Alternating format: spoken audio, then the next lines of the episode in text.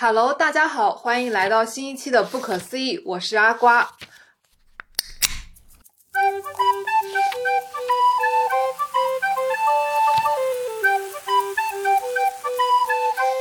本期呢，我们要聊一聊中信出版社出版的托尼·法德尔的创业工具书《创造》。托尼·法德尔呢，其实有很多很多的。名头就是他，其实比我们想象的都更像一个斜杠青年。在创造这本工具书的封面上呢，就写了他是 iPod 之父、iPhone 联合设计者、谷歌 Nest 创始人、投资公司 Build Fund 创始人，非常非常多名号。所以今天呢，我们也邀请了 Eric。Eric 曾作为多家创业公司的创始团队成员或者团队顾问呢，为公司完成了创始业务的搭建。所以，我们今天呢就想邀请 Eric 来和我们一起聊一聊《创造》这本书。来，Eric 和大家打个招呼吧。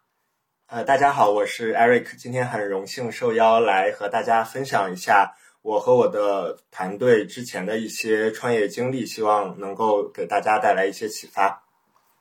鼓掌。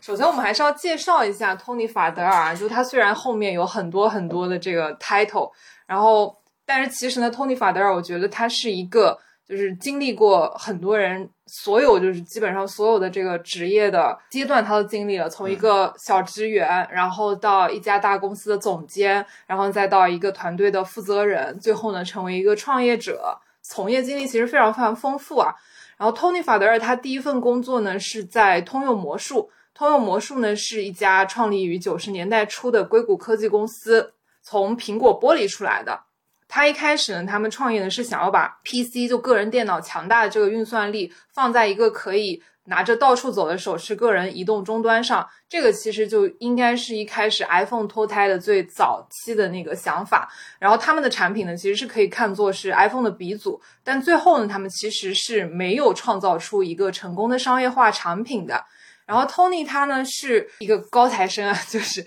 他九一年的从密歇根大学毕业之后，就直接进入了这个通用魔术 General Magic，他在那里工作了三年。开始提到说，通用魔术它是一家可以说失败了的创业公司，它只存在了十多年的时间。它九十年代开始在硅谷运营，开始到二零零零年两千年代初，它就已经停业了。就虽然它运营时间不长了，但是这一家公司其实就是还是给硅谷留下了浓墨重彩的一笔吧。因为在硅谷呢，通用魔术可以。一度被认为是硅谷中最重要的公司之一，因为呢，这家公司设计了第一款智能手机的蓝图，并且开创了其他很繁体的现代技术，比如触摸屏幕啊和表情符号。当时呢，这家公司在硅谷风光一时无两，他还把很多其他硬件的这种。大龙头，比如我们现在还熟知的飞利浦、松下、东芝这些，都拉入了他们的通用魔术联盟，然后邀请了这些消费电子公司一起合作开发他们想要做的个人手持通讯器系列。他们一开始刚刚创业的时候就拿到了一千万美金的风投，这笔资金呢，就是在现在也不能说少，对。然后在九十年代呢，更是很高的一笔投资啊。然后在九五年的时候，你想成立还没有十年的时间。而且还是在一个没有商业化产品的情况下，就募集了六亿美金上市，而这个已经是一笔很大很大的 IPO 那个 case 了。对，但是后来呢，他们其实还是失败了，就解散了嘛。但是这个通用魔术它失败的原因其实很多，就比如说他们想法过于超前，技术受限，然后管理不太靠谱，然后销售业绩惨不忍睹。就是因为他们当时想要在那个个人手持终端上面有很多，就是召集了很多很优秀、很优秀的人员在一起嘛，然后他们想放很多就自己想法那种超级超前的技术，全部都放在一起。但其实呢，这个跟你可以推出到商业化的产品其实是两码事情。所以最后他们因为各种各样的原因就失败了。就感兴趣的话，其实可以去看一看，后来有专门出一部类似于纪录片一样的电影，叫《通用魔术》，可以去看一下这个公司的故事。然后 Tony 呢，在通用魔术工作之后呢，就被那个飞利浦聘用，后来就担任飞利浦的首席技术官，就可以说是其实在职业生涯这个跳跃上还是很大的一个跃迁吧，就直接从一个员工，然后变成了 CTO，然后又过了四年的话。他自己创办了自己的公司 Fuse，然后他其实一开始呢是想做消费电子产品中的戴尔，他想要做的是一个基于硬盘的小型音乐播放器和在线音乐商店，就大家听到这里就可以想到，其实就是我们后来用的 Apple。对对，他想要做这件事情，但是需要资金嘛。后来带着他的公司去见了非常非常多的投资人，大概说有八十多位，但是都没有筹到足够的资金去帮他做这个事情。然后 Tony 他为什么想要去做这个移动的手持音乐播放设备呢？是因为他当时很喜欢听音乐，那个时候的那个设备只能是黑胶。然后他其实，在产品经理之后，他有个副业，就他很喜欢在周末的时候去人家的派对里面帮人家放音乐打碟。但是因为黑胶很重，然后他每周就不得不背着两个大大的行李箱，然后跑去帮人打碟，他觉得就很不方便。如果不是一个音乐的深度爱好者，他可能不会想说，我想要一个比较轻便的手持设备。只有他这种音乐的热热烧友，对对对，他想要去做这个事情，然后他就去做了。然后后来他 Fuse 没有成功呢。他就进了苹果，就苹果其实当时乔布斯也想要做这样一款产品，就是他的这个创业的这个产品的思路嘛，恰好打动了乔布斯，乔布斯就邀请他说：“那你进来我们公司。”而且我觉得很成功，就是他进去之后，乔布斯给他一路开了绿灯，就是很支持他这个团队的工作。比如说他这个团队里面他有些什么需求，因为很多时候这种跨团队的需求，你提给别的团队之后，因为不是别的团队 KPI，所以很难推动。对。所以 Apple 最后成功推出的话，很有赖于说这个老板乔布斯对他的大力支持。就如果他哪个那个需求推不动，乔布斯会直接打电话到另外一个团队的老板那里去说：“你给我好好做，就是你要给他做出来。”就这样子，嗯，然后后来就真的推出了挽救苹果的 Apple，所以他也被称为 Apple 之父。后来呢，他自己又出来创业。他创业的那个品牌呢叫 Nest，他是做的相当于智能管理家庭温度的吧，恒温器。但是是把它往智能化这方面去改变。然后他想做这个产品呢，是因为他在苹果工作的时候太累了，然后他每周他要跟家人去。滑雪要去度假，但是他买的那个度假的屋子呢，就是你得到那边才能够开它的那个温度控制，然后开了之后大概需要六到八个小时的时间，它才屋子会热起来。所以他们去的那个往往第一天晚上都会非常非常冷，过得很难。所以他就觉得为什么不能有一个东西，在我要去的时候，我提前把它打开，然后他就开把屋子暖起来，然后到那里的时候正好可以住。所以这个就是他做 Nest 的一个初心，然后他后来就真的把它做出来了。所以呢，今天我们也就想邀请 Eric 来和我们聊一聊，因为我们其实可能还没有看过身边啊有出现非常成功的这种创业团队，但是我们有很多失败的经验可以分享。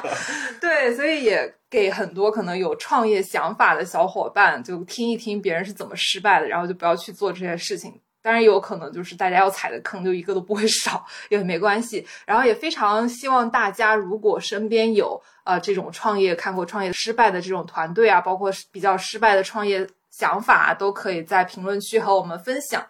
在一开始的时候的话，我其实是想要分享一段 Tony 在他这个创造里面他写了一段原文嘛，觉得是可以给大家一开始想弄清楚一个问题，就是怎么去理解失败。传统的学校教育导致人们错误的理解了失败。你上了一门课，然后参加考试，如果没有及格，这就是学校里的失败。然后再没别的了。一旦你走出学校，就不会再有书本、考试和分数了。如果你失败了，你就会有所收获。事实上，在大多数情况下，这是学习的唯一方法，尤其是当你正在创造一些世界上前所未有的东西时。所以。当面对一系列潜在对事业，你的正确起点应该是先问你自己：你想学习什么？不是先问我想赚多少钱，不是先问我想要什么样的头衔，也不是先问哪家公司的名头更大，以至于当其他妈妈吹嘘自己的孩子时，我的妈妈可以轻松把他们秒杀。所以，想要找到一份自己热爱的工作，一项最终能让自己功成名就的事业。最好的方法就是追随兴趣，在选择工作时要敢于冒险，要遵循从好奇心的引导，而不是盲从商学院的发财指南。你要有个思想准备，在你二十多岁的大部分时间里，你的选择都行不通。你加入或者创办的公司也很有可能以失败告终。在步入成年的早期阶段，你要习惯于看着自己的梦想灰飞烟灭，然后你要从中获得。尽可能多的经验和教训，实践、失败、学习，其他的自然会跟着来。二十岁时唯一的失败就是无所作为，其余都叫试错。对，所以我们就是开始邀请艾瑞克聊一聊他看到的这种创业团队失败的故事。好呀，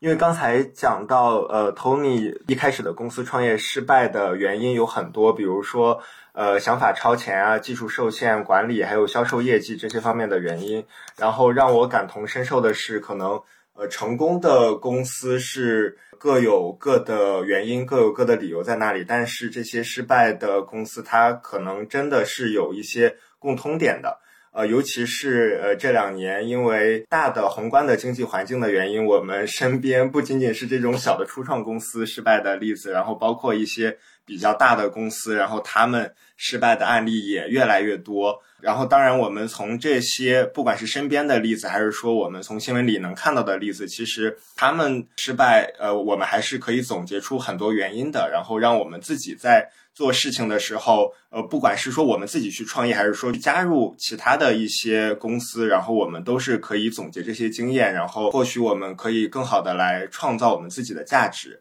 所以我觉得一个创业公司其实很重要的是，他一开始先弄明白自己创业的使命。因为虽然说我们在加入一家公司，作为员工的身份加入进去的时候，我们会觉得公司的使命、愿景、价值观三板斧其实很虚幻。但是其实正是这个很虚幻的三板斧呢，是把整个公司融聚成型。它会有一个，就是公司会有一个实体的形状在你面前。就你要认同这个公司它想要做的事情，然后认同它的文化，那我觉得你才是选择了一个正确的团队。嗯，是的。虽然一个公司里面的员工未必所有的人都是为了。追寻这家公司的使命、愿景和价值观，但是这家公司能够长久的走下去，一定是会有这些东西的。至少他们的一些核心成员，然后包括高管和一些关键的 key person，他们一定要共同的认同这些东西，然后才能去帮助一家公司穿越周期，然后最后成长为一个有价值的公司这样的。呃，然后我觉得我们像阿瓜说的，我们首先要弄清楚，就是说我们。要不要创业？然后，呃，为什么创业？因为我们知道的，大家都知道是百分之九十的初创公司平均的生命周周期可能只有三年。如果说我们创业的原因仅仅是因为我不想打工，或者说是我觉得在别人的公司太受限制了，我希望更自由一些，那么我们可能要考虑好，就是说我自己的这家公司，如果说两三年之后它不在了，我自己可以当中获得什么？然后或者说在这之后，我们是要做一个怎样的规划这样的？所以说，呃，当我们来决定创业的时候，我们的最初的这个想法是怎么来的？是因为我有一个宏观的愿景，然后我做这种自上而下的构建。比如说是呃，Tony 想做一款这种类似于呃 iPod 的产品，是因为他真的就是生活中会发现这个痛点。然后还是说，我们要我们是因为现有的一些资源，然后我们想组合这些资源做一个自下而上的这种创业这一块，我们可能是都会有一个动机和这个出发点在里面的。然后另外就是说，我们自己的这个使命，就是说，因为所有的创业公司，我坚信它都会遇到很多问题，或大或小的问题。当我们遇到某一个坎，觉得自己非常难的时候，我觉得只有自己创业的使命才可以。支撑我们和我们的团队，然后包括这个团队的投资人一起走下去的这么一个原因。因为之前也听 Eric 说过，他有看到过几家创业公司，一开始就没想明白，就我为什么要做这个事情，或者是一开始就想歪了。大家其实身边可能会有一些聪明人，他会发现，或者是抓到这个大家生活中一些痛点，所谓的是就是还没有被解决的需求，或者说是一个潜在的需求还没有被发现，就这种人是很多的。但是呢，他是看到这个需求之后，他会想说：“那我要做这个事情，我把这个需求解决了。”但是我只想套现。对对 对，因为我之前有一家公司的老板，然后也是希望去呃找我帮忙，一起帮他做一些市场规划，然后做一些融资方面的事情啊。然后这家公司它其实其实他抓的这个点呢，我觉得还是有一定的市场需求的，就是说。他是希望去教外国的孩子汉语这样的，然后所以他自己重金，当然对于个人来讲是重金去打造一个 IT 的一个平台，然后让中国的老师然后去教外面的一些孩子，然后到后边的话，可能是他只是说正好有这方面的一些中国老师的资源，然后可以在海外也拓展一些渠道，但是这可能并不是说他自己的一个。理想，或者说他自己为之奋斗的目标。这也不是说他就想解决一个社会问题，就是说如何让外国的孩子或者是在外国流浪的一些中国的小孩如何更好的学习母语。这并不是他的，我理解这并不是他的一个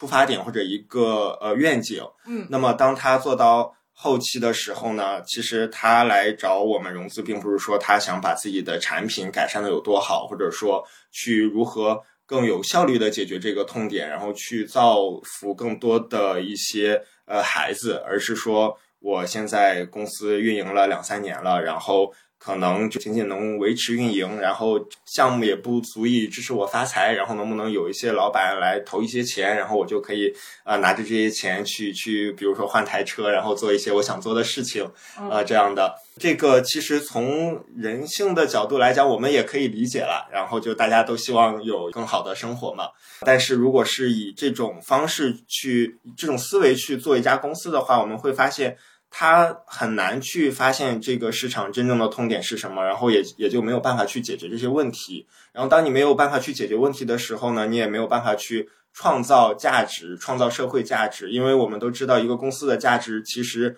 其实很简单，就是如果你解决了社会的痛点，那你自然而然的会有现金流或者会有价值去反馈到我们自己的身上。那他没有这些东西，只是说。自己想要去搞一波钱，然后自己做自己享受自己的事情，那这种情况下是很难成功的，因为我们从稍微宏观的一些角度来讲的话，它本身就没有它的发愿不是和这个是不相符合的。那么从细节的角度来讲的话，比如说当你的投资人来具体的问你，比如说你为什么要做这个事情，然后你后面有哪些规划，其实有经验的投资人都是很容易看出来你究竟为什么要做这个项目，或者说。你这个项目究竟有没有什么价值的？那么结果我们也就可以很呃很简单的预料到它最后会发展到什么样子这样的。嗯嗯，因为我做投资人以来嘛，就虽然我接触的这种特别早期的项目不是特别多啊，因为我可能看那个稍微后期一点的项目，但是我没有见过一个创业者就是他是过得很轻松的，我没有见过。就是大家如果是抱着说，哎，我可能。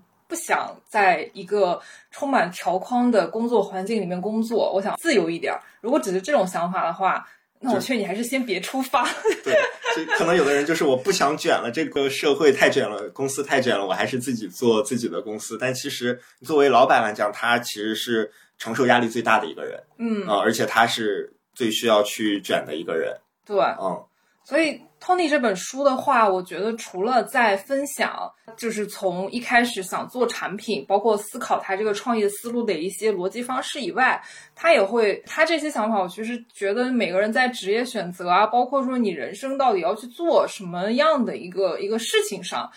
其实还是很有一些借鉴和指导意义的，所以他在里面的话也会讲到一些，就为什么他想要去创业的一个初衷吧。他在里面我也特别想分享一段写的原文啊，他说：“正在读这本书的你，可能充满探究心和创业热情，这意味着你会在生活中遇到很多好想法，看起来好想法无处不在。”但是想知道这些想法是否真的很伟大，想知道他们是否有意义、有颠覆性、有重要性，并且值得你付出时间。唯一的方法就是充分了解他们，观察他们有哪些巨大的潜在风险，有哪些重大的负面影响，有哪些潜伏在表面之下的难以预期的重大灾难。这时，你可能就会把某个想法放到一边，你会寻找其他机会、其他工作、其他人生旅程，直到你意识到，无论你在做什么，你都无法停止对那个想法的思考。这时，你就不会再选择逃避，而是会逐一排除风险，直到你建立足够的信念，并认定那个想法值得你为之冒险。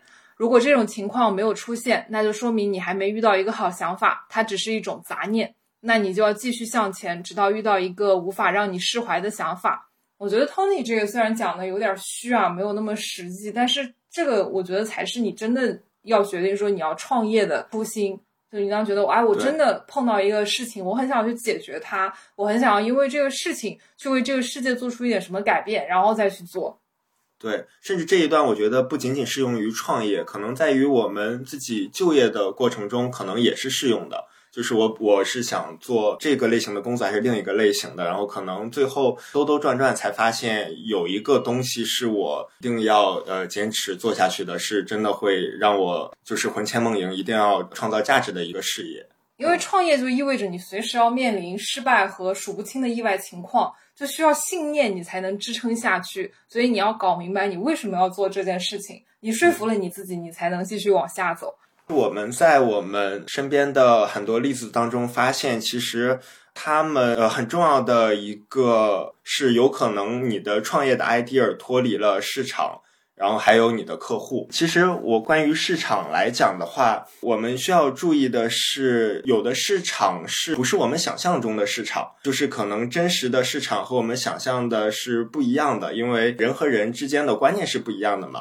然后比如说之前是有传闻，然后投资这个共享单车，然后共享单车去融资嘛，找到这位大佬，大佬呢就是对这个项目有些不屑一顾，因为他觉得为什么还会有人。付费，然后去扫码去骑一个自行车，嗯，因为我们可以想象到大佬出门都是会有这个自己的专车啊、司机啊这样的，嗯，然后最不济也是坐一个地铁，然后就不会想到我为什么，而且还是要付费的，然后去去上下班，然后我还要去骑单车，这就是因为人的人所处的位置不一样，然后他对市场的理解就不一样。但是可能对于来我们这些可能普罗大众来说，然后其实共享单车还是当它真正扑向市场的时候，还是蛮方便的。嗯啊，然后还有一个例子，比如说就是抽盲盒嘛，这个东西就是大家知道前一段时间非常火，然后其实抽盲盒的人，然后也会非常上头这样的，然后不断的抽下去，然后直到抽到他想要的东西，然后出来一个新的系列，然后他还会接着去光顾这样的。但是对于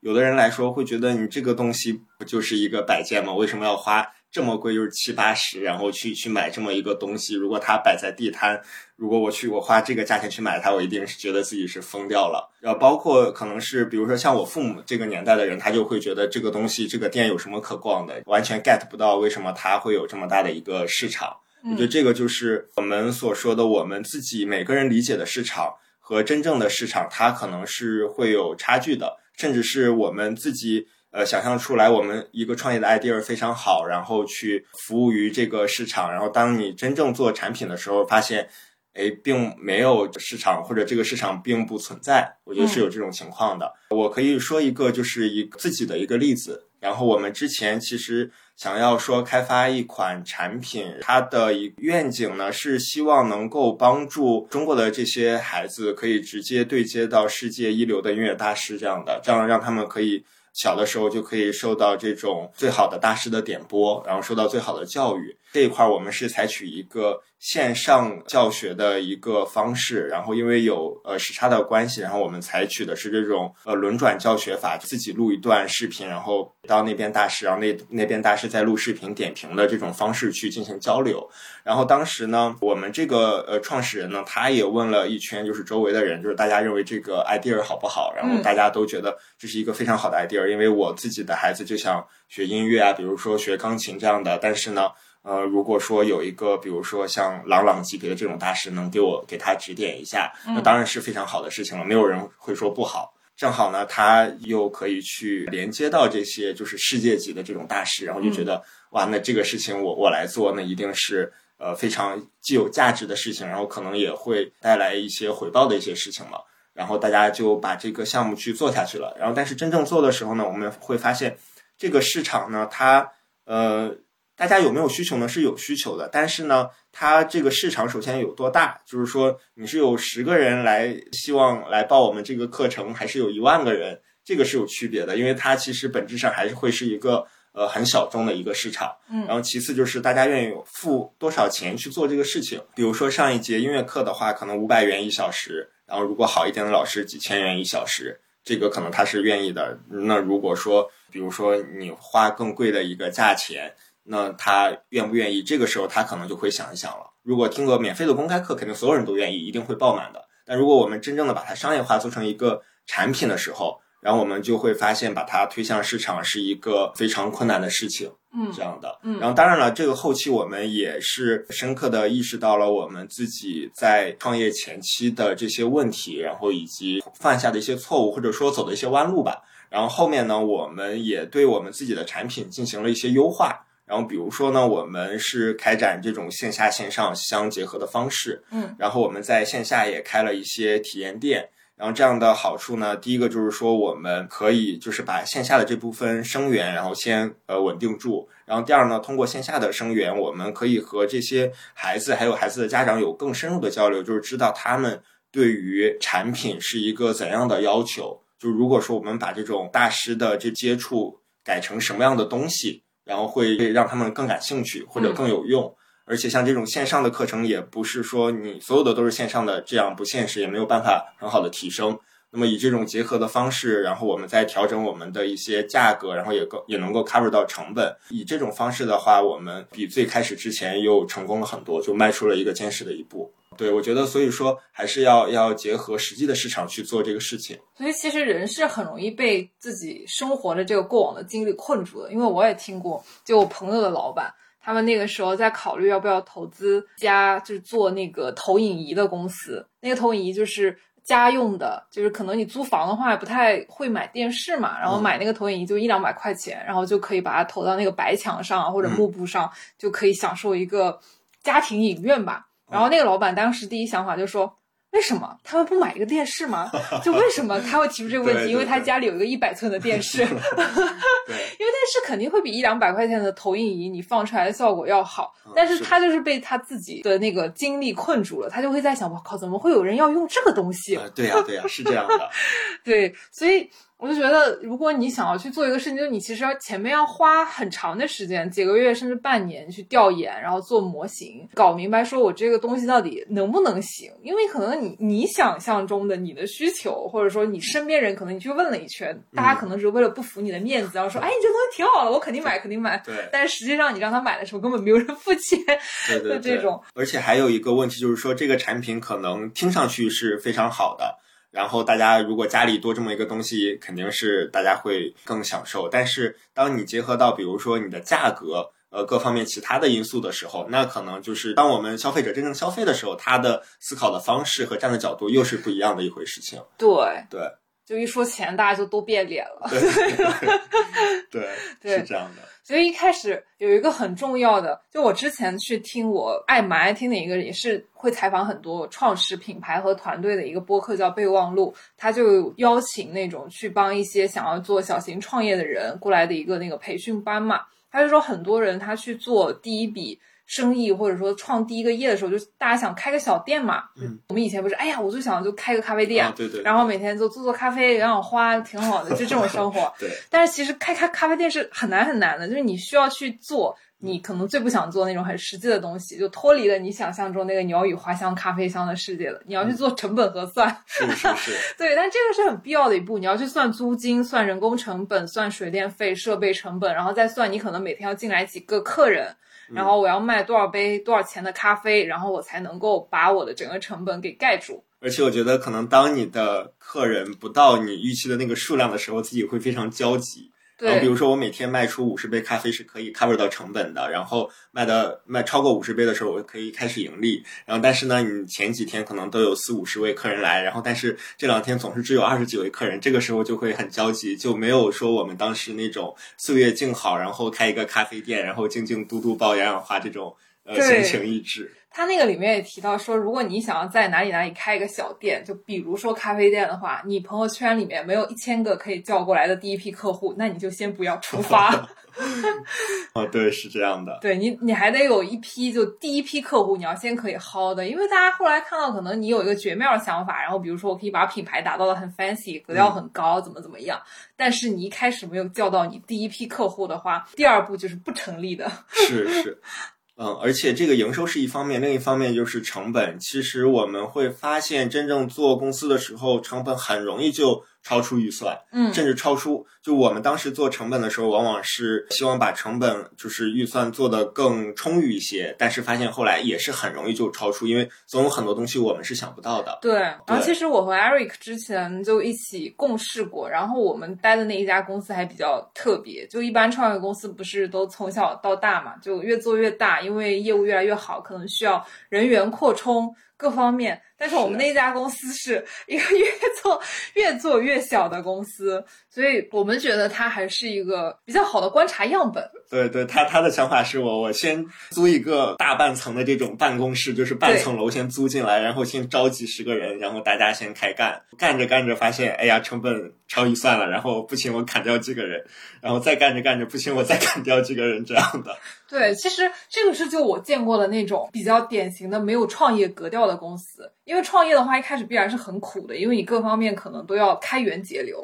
然后他的想法就不太一样，就是租了半层工作室之后，然后买了几十台电脑吧，然后人都还没招齐，然后电脑已经全部配好了。对，配好了之后呢，就还要搭一个自己再弄一个办公室，然后办公室里面要搞这搞那，搞家具，然后还要搞画。然后后来你知道他买的那个就做门面的那个画，他都没有挂出来过。后来我都不知道他怎么处理的，估计就直接扔掉了。嗯，我就觉得好像那个钱他都没有。一分一分的把它，甚至不能说一分一分吧，一万一万它都没有用到应该用的地方。对，而且如果说你真的后续有很多子弹的话，比如说你是这种顶级的富豪的创业型老板，然后我后面还有好几个亿等着我用，那那是可以的，对吧？那无所谓。然后，但是没想到就是到了后面两三个月的时候，发现，哎，这个这个好像突然自己才意识到我的经费不够用了，我的预算不够用了。然后开始到处这个想办法找投资呀，或者怎么样的。而且我觉得他踩了好几个创业的死穴。第一个就是高举高打，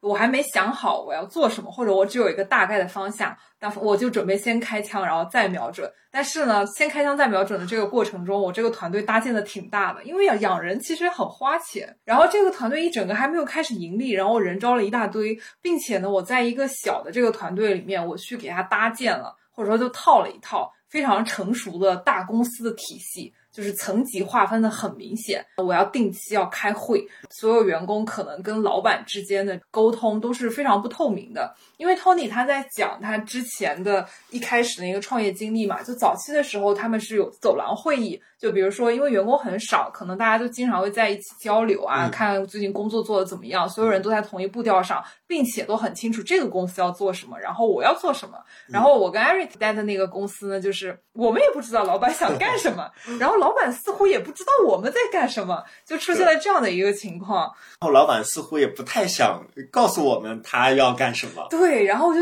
每天就处在一种很迷茫的状态里面在上班。但是我们和老板中间其实还隔着一级。然后 manager 其实他也我们也不清楚他知不知道老板究竟要干什么。对。但是每天上班又在感觉是在那种，我有有一段时间特别觉得跟 Eric 很像那种后宫里的妃子，然后每天在想，哎，皇后到底知不知道皇帝在干什么？然后皇帝到底想要我们干什么？就在这种猜测，然后反正就大家就吹牛嘛，反正就。而且而且我们总觉得皇后仿佛对于皇上的理解也不是很到位，对，她并不知道这个皇上到底到底要干什么，然后她跟我们讲的又是另外一个故事。对，所以每天就猜皇后和皇帝的想法，就成了我们最大的乐趣。对，高举高打是他踩的第一个坑嘛，然后第二个坑是就是小公司套了大公司的体系，他都转不动。嗯，然后每天我们是一个应该一开始我们理解是要以业务驱动的公司，但是呢，大家也不做业务，因为他要考勤。嗯因为这个其实就很限制这个业务人员的发挥。当然，这个可能是各公司跟公司之间业务类型不一样，要另论啊。那我们觉得这个考勤其实是会蛮限制业务人员发挥。然后另外一点是，他还要定期每周他要抽一整天下午在那里开会，就整个公司你可能也没有做。什么太多的业务类型的事情，然后也没有太多的经验可以总结，老板和员工之间也互相不清楚都在干什么，然后还每周花一个下午在开不知道要干什么的会。对，而且每回这个会议呢，也没有什么最终的结论，就也没有什么指导性的作用，就是说我们下周要要该怎么干。然后每周的会议的反正内容也差不多都是这些。对。然后到最后也没有形成行之有效的方案。我觉得聊着聊着已经变成员工吐槽大会了。所以这个公司我觉得就很大一个问题就没有后来就没有凝聚力了。到后面我也挺就是已经很不想干了，就是我也不知道你在干什么，所以我也不想跟你干了。我就记得特别搞笑的，就最后我们在那个年终总结的时候嘛，因为。第二天就是要总结说，哎，我这一年可能干了什么什么，要跟老板汇报一下，然后再讲一下我明年我要做什么什么什么这个愿景。对对，然后我就大头疼，完全不知道我要说什么东西，因为我什么都没做，而且我也不准备在这待了，爷也不干了。然后我前一天的时候就看见一个段子，说有个妈妈问他爱钓鱼的爸爸：“爸爸，你什么时候回来？”然后那个爸爸就说：“等我钓上这条鱼，再钓两条，有三条我就回家。”就是本质上就是他一条都没钓出来嘛。然后我想说：“我靠，这个汇报这个逻辑好啊！”然后第二天我就这么说，然后这么说我就说我要把手头上这个项目做完，然后明年再做两个，那么明年我就可以完成三个项目，然后还得到了老板的大赞赏。然后我当时汇报的时候，我就。看着我那个提前通过气的两个同事，然后他们两个抿嘴都都要笑出声音来，然后我也忍不住就边讲边笑。我都惊呆了，我没想到老板这么吃这一套，然后居然大加赞赏，就是说我们已经有了明年一年的目标。对我都害怕老板当场把我评为年度优秀员工。对，然后特别好笑，而且我觉得就是创业公司嘛，我加入的时候其实会有已经有一个预期。就是说，我们可能不会一开始会有很丰厚的物质回报，因为很多创业公司都这样。我觉得，如果你要加入一个创业公司，然后那个领导或招聘你的人告诉你，那来我们这儿一年或者说半年就能给你什么什么什么什么东西，就他这个物质回报其实是最没有保障的一个东西。嗯，就你要有这个预期。创业公司就很多方面不稳定嘛，他会遇到很多风险，然后这些风险因为你的体量，所以很可能是不能够抵挡的。所以就是在物质层面，你对一个创业公司的话，反而是最不能要求的。嗯，当时的话，我觉得我们踩的已经不知道第几个坑了。然后我们那个公司嘛，就很喜欢画大饼。我是不太吃大饼的人，然后但是他画那个大饼还挺有意思的，就是他会说，呃，如果我们做成什么什么项目啊，就是在这个激励机制下面，我们会以现金加干股的方式去进行员工激励。来，Eric 展开讲讲。展开讲讲的话，其实就是他会设置一些 incentives 嘛，然后比如说，根据我们的项目的这成交额，然后比如说项目的成交额就是项目项目体量，比如说是一千万的话。那么我们可能公司最后会留存下来的利润，比如说按百分之五算，这应该是五十万。嗯，那么我们分给团队，然后会分给团队我们一半嘛？嗯，那可能还剩二十五二十五万，然后二十五万的话，呃，要跟我们这种现金加干股，对，加这种股权的方式再分给我们，然后大家可以算算，即使这个二十五万全部换成我们公司的股份。当然，这是我们几个人一起拥有的这二十五万的股份。嗯，然后大家可以算算这占公司百分之多少？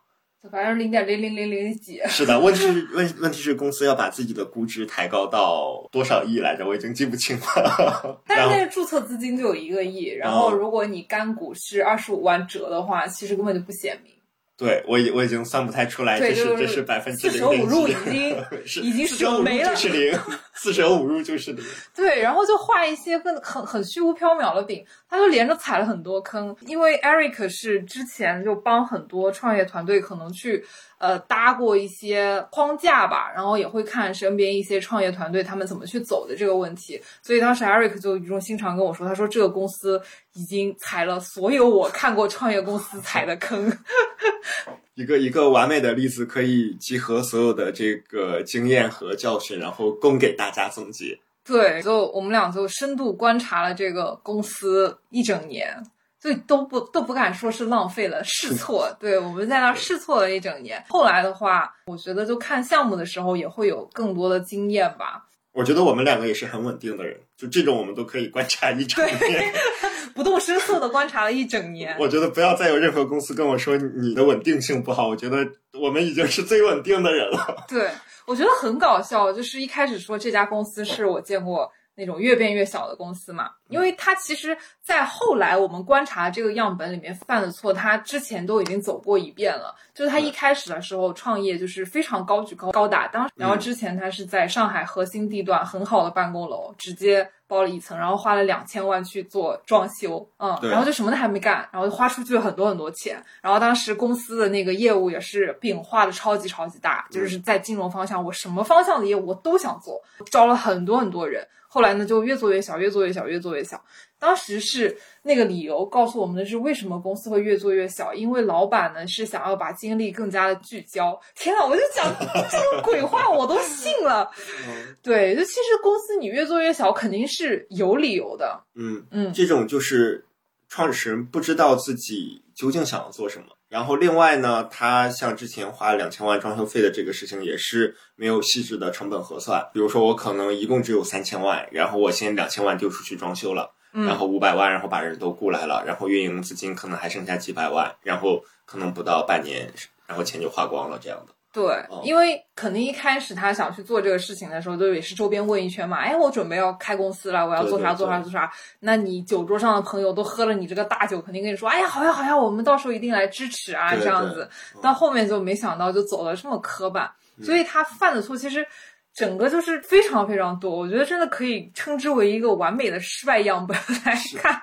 是的，是的，而且我现在觉得看了这么多家公司，我觉得市场调研真的非常重要，因为因为我们做公司实现利润的最重要的一步，其实就是如何让客户买单嘛。嗯，那么我我先抛开那些我们什么样的产品如何设计不说，就是说最后如何能让客户来和我们进行交易。这一步我觉得是需要花费很严谨的精力去去调研。比如说，我可以先，当然要取决于我们做什么样的项目、什么样的产品。然后，比如说，我们可以先小规模的，然后市场化的去运行一下子，看看身边到底是不是这种供不应求。如果真的供不应求的话，其实我们再来扩张，其实也来得及。我们上一个公司还有一个比较大的失败的点吧，虽然搭建了一个团队，但是每个人还是闭门造车。就 Tony 在创造里面，他说创业很重要的一点是要有一个共同奋斗的团队嘛。他说，与团队共同参与创造的最美好之处是，你可以与他人并肩同行，你们都在看着脚下的路，同时眺望地平线。有些人会看到你视野之外的东西，而你会看到其他人看不到的东西。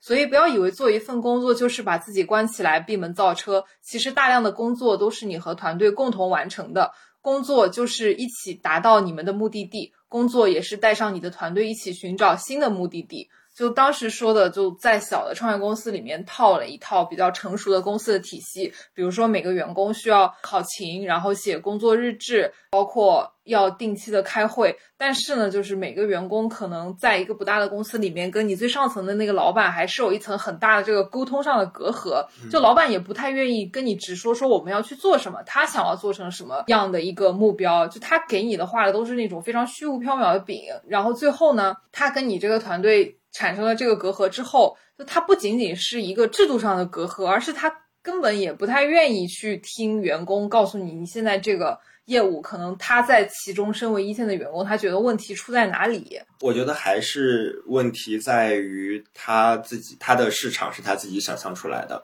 然后他会认为你们想的都不对。这就很恐怖，就是他虽然说，哎，我很 open，然后你们可以把你们的想法跟我说，但是你说完之后，他完全不听。你们、你们、你们、可以说，你们说你们的，我不听。对，对我还花点时间来听你们说，哎，这就挺不错。彼此彼此给点面子，你说你的，我我听我的，嗯，然后大家就可以散会了，下周五接着聊。所以他从一开始就两千万办公室的那个创业，到了最后很少人的一个创业，然后现在他又重新找了。一点点钱吧，想做那个新的团队，然后那个新的团队又从几十个人的一个团队，又现在缩成了大概只有十个人不到的一个团队。我觉得他就是一直在一个固定的这个模式里面循环，就他犯了错，他还一直在犯。对对对，我觉得没有总结，其实是没有吸取教训，真的是最最大的一个痛点。因为像有些坑的话，比如说，如果我们没有去提前认真的去判断、去学习，然后自己踩到了。反正踩到了也正常，总有你没有以前掌握到的坑。但是你不能说你踩到了之后，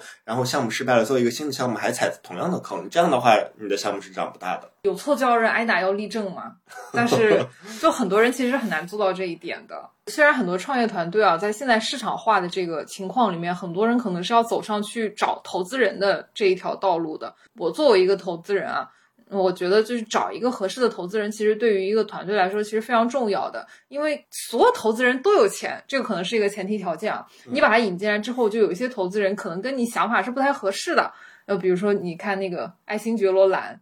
俏江南嘛，他就是一个比较 classical 的这个例子。他引入了一个可能不太合适的投资人，然后最后俏江南。控制权没了嘛，就就出去了。所以我觉得很多投资团队来说，他现在会要求除了钱之外，他可能要带给我别的东西，然后包括他也要有一个双向的考核，就考核这个投资人跟我理念是不是很合适。这个都是很重要的一个点。自人我们也会很看那个团队，因为我最近碰上的一个项目吧，那个超级神奇。我们去看一些初创项目的时候，我们能够理解初创项目没有很高的营收，就它收入没有很高，但是这个时候呢就很看人嘛。就看他这个创始的核心团队，他这个人是怎么样的，要去判断他有没有潜力，有没有这个魄力，然后有有没有这个勇气去把这个项目做出来，然后跑出这个业绩，然后跑出收入，跑出利润。我们去碰的那个，就是他是啥都没有，也是业绩还没出来，然后呢，他就想要去做一个新建的工厂，然后这个新建的工厂呢。现在目前是一个烂尾工程，然后我们去看了那个烂尾的工程，它在里面大概有百分之二十的二十到三十的一个面积吧，全部是给了它超级大的那个办公楼，加上一个会所，然后 你知道这种就很要命。去问他说，那你能够接受什么样的投资方式？他说我可以接受被并购。但其实哦，很多创始人对于自己创出来那个产品，或者是那个团队、那个公司有很深的感情。对你不能说，哎，我好轻松，我就愿意把这个孩子卖给你。因为每个公司对于每个创始人来说，真的就是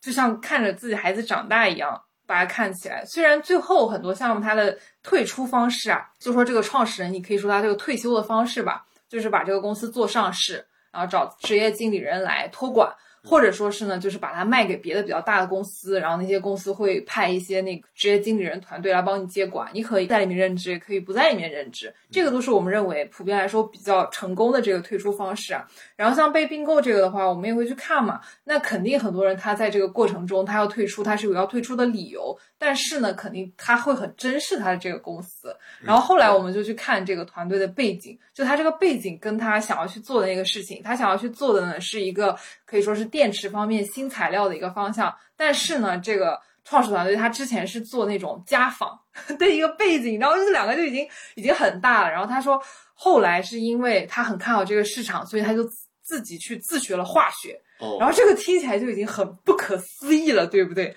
因为我觉得就是有这种人，你半路出家做成大师，但是做人还是要讲基本法，因为这个是需要积累和一些你真的要去学的东西。所以他们整个创始团队是没有任何人有。没有这方面，嗯，所以我觉得，就不论你是要做什么，就是你要有一个很远的目标，但是呢，你真的要脚踏实地的一步一步往前走。而且创业真的是非常非常难的，如果不难，我早就去了。好，那今天也谢谢 Eric 做客我们节目，来和我们分享一些创业失败的故事。如果大家是也有这种经历过或者观察过身边有创业失败的故事的话，也非常希望大家能够在评论区跟我们分享。我们也评论区抽出两名幸运听友，送出托尼·法德尔的这本《创造》。今天的节目就到这里啦，也欢迎大家在苹果 Podcast、小宇宙、喜马拉雅订阅我们节目，也非常欢迎大家添加我们的小助手到听友群来和我们一起玩哦。谢谢大家，谢谢。